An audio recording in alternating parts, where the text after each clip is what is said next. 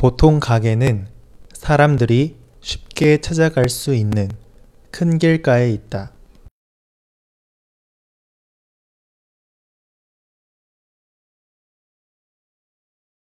보통 가게는 사람들이 쉽게 찾아갈 수 있는 큰 길가에 있다.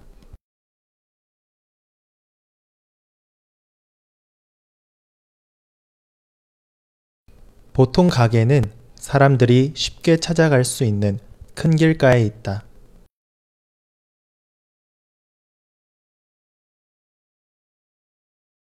하지만 최근 가게들이 큰 길을 벗어나 골목길에 많이 생기고 있다.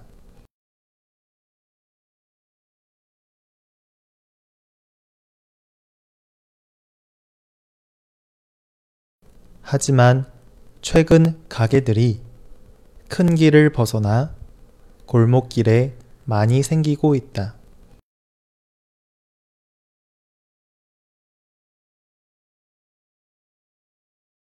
하지만 최근 가게들이 큰 길을 벗어나 골목길에 많이 생기고 있다.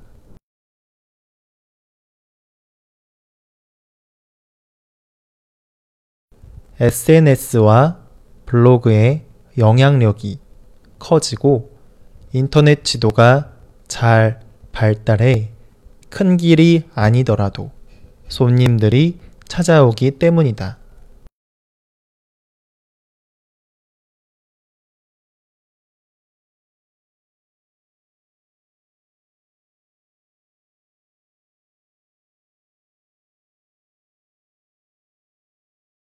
SNS와 블로그의 영향력이 커지고 인터넷 지도가 잘 발달해 큰 길이 아니더라도 손님들이 찾아오기 때문이다.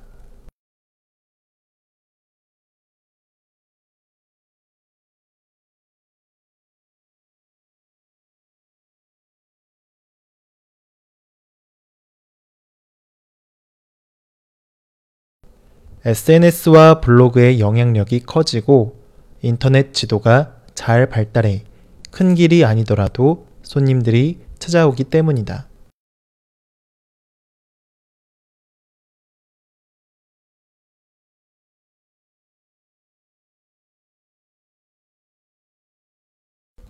그래서 이제는 전통적인 입지 조건에 얽매이기보다는 가게의 개성이나 특색을 갖추는 곳들이 많아지고 있다.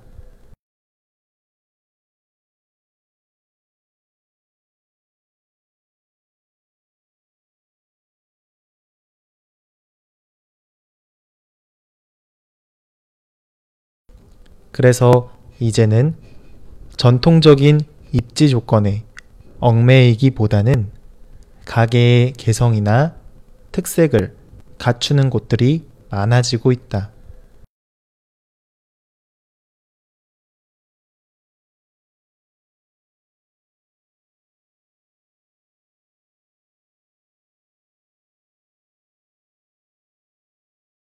그래서 이제는 전통적인 입지 조건에 얽매이기보다는 가게의 개성이나 특색을 갖추는 곳들이 많아지고 있다.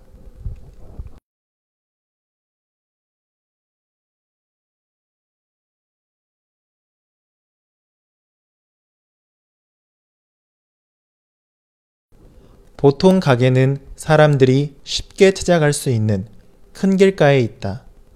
하지만 최근 가게들이 큰 길을 벗어나 골목길에 많이 생기고 있다. SNS와 블로그의 영향력이 커지고 인터넷 지도가 잘 발달해 큰 길이 아니더라도 손님들이 찾아오기 때문이다. 그래서 이제는 전통적인 입지 조건에 얽매이기보다는 가게의 개성이나 특색을 갖추는 곳들이 많아지고 있다.